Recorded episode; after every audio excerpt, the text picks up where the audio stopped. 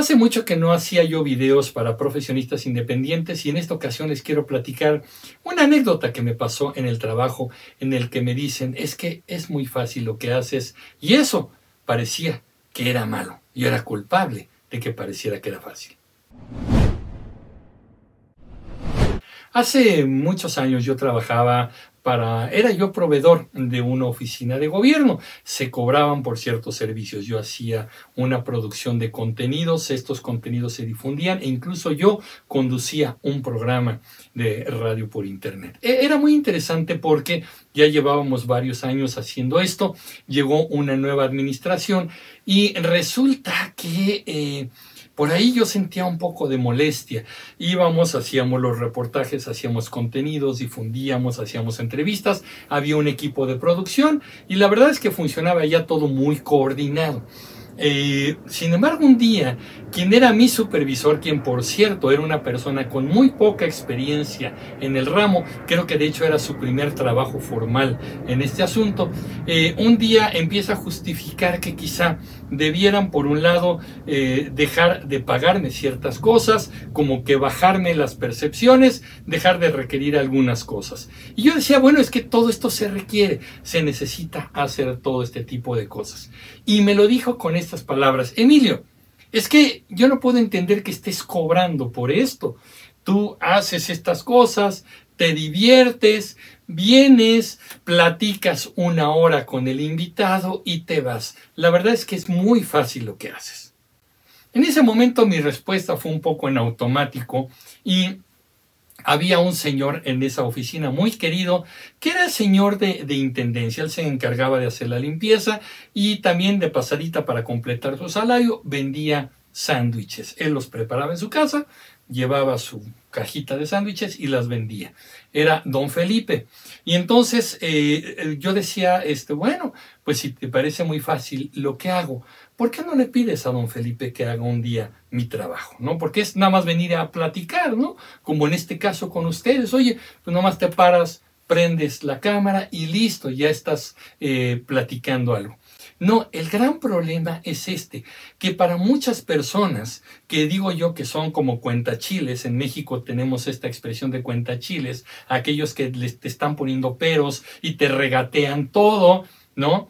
Eh, pareciera que este tipo de cosas que son conocimientos, contenidos, que no se pueden pesar, que no se pueden medir, bueno, pues no deberían valer. Es más, casi casi no te deberían pagar por ello porque vienes a hablar y ¿quién le paga a alguien por hablar? Te pago porque un kilo de jitomates, bueno, el kilo de jitomates los puedo ver, los veo redonditos, este, rojitos, coloraditos, bien bonitos. Una caja la puedo pesar, hay un kilo de jitomates o 10 kilos de jitomates, ¿no? Este, no sé si te compro 10 eh, metros de tela, pues yo veo la tela y la puedo medir. 10 metros de tela, ¿a cuánto el metro de tela? Listo pero este tipo de conocimientos, pues, ¿a poco valen? ¿A poco cuestan? Tuve yo otro amigo que se convirtió en algún momento en mi contador, me llevaba el asunto contable y para quienes me conocen de más tiempo saben que he sido músico muchos años, incluso en algunos videos han visto aquí guitarras y todo. Bueno, como músico yo hice mucha música para publicidad, para comerciales y para eventos empresariales. Y mi, eh, mi, mi, contador en algún momento cuando vio lo que se le cobraba a alguien por hacer una canción, me dijo, no puedo creer que cobres por una canción. Y le digo, ¿por qué no puedes creerlo? Es un servicio, ¿no? Es un servicio intelectual. Pero una canción, ¿en serio te pagan por una canción? Pues hacer una canción es fácil, ¿no? Agarré la guitarra. ¿Ten? ¿Vas?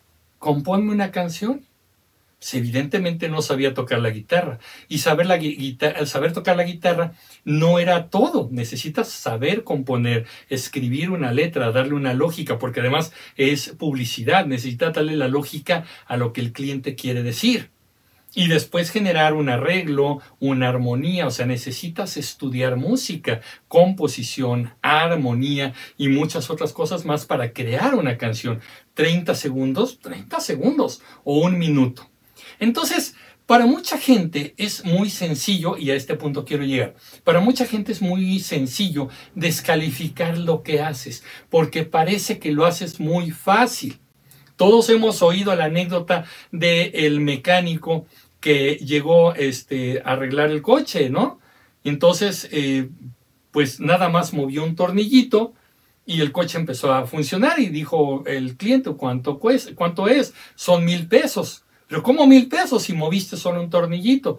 No, pues eh, hazme un desglose de eso. Dijo él, sí, efectivamente, un peso es mover el tornillito, pero 999 pesos fue por saber y tener el conocimiento de qué tornillito mover.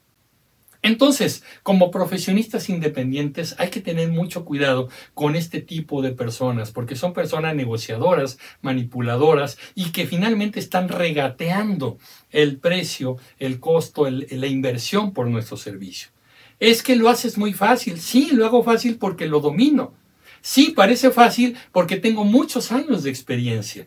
Parece fácil porque tengo horas y horas y horas de práctica. Te paras a hablar nada más. Eso es muy sencillo. No, son muchos años de experiencia, muchos años de estudio, son muchos años de analizar lo que estás haciendo. Así que no importa lo que tú hagas, si eres un profesionista independiente que ofrece un servicio o un producto, lo que respalda tu calidad de lo que estás entregando es justamente eso, la práctica o los materiales, olvídate los materiales, claro, inviertes en materiales, un zapatero invierte en pegamento, en piel, en suelas de caucho, no sé, los materiales que necesite, pero más allá de los materiales, es la experiencia de tantos años para reparar un zapato y que al final parezca que es nuevo. Eso no te lo da ningún manual, eso no te lo da, te puede dar una idea, un video de YouTube, pero al final de cuentas es lo que tú has hecho durante muchos años de aprendizaje, de equivocarte también, de analizar esos errores y de corregirlos. Entonces, para concluir, la idea es que la gente que te dice, casi como si fueras culpable, pues es que lo que haces es muy fácil, lo que intenta es manipularte, lo que intenta es bajarte el precio y sacarte el mayor provecho posible por la menor inversión posible. Yo siempre he dicho y tengo un video ya muy antiguo en el canal que es son los clientes que debemos despedir. Ese cliente no te conviene, ese cliente no vale la pena. ¿Quieres invertir en ese cliente?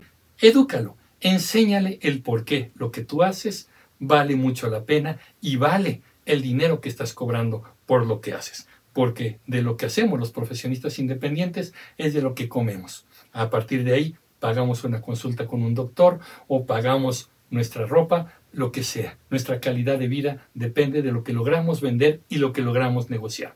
Que no minimicen nuestro trabajo, que no minimicen nuestra experiencia. No nos lo merecemos y ellos tampoco se merecen, que ya que nos despreciaron y nos descalificaron, todavía vayamos a darles las cosas en las condiciones que ellos nos lo pidieron. No vale la pena. ¿Qué opinan ustedes, comunicativos? Yo soy Emilio Pineda y los espero en el próximo capítulo de Comunicreando. Pásenla bien. Hasta pronto.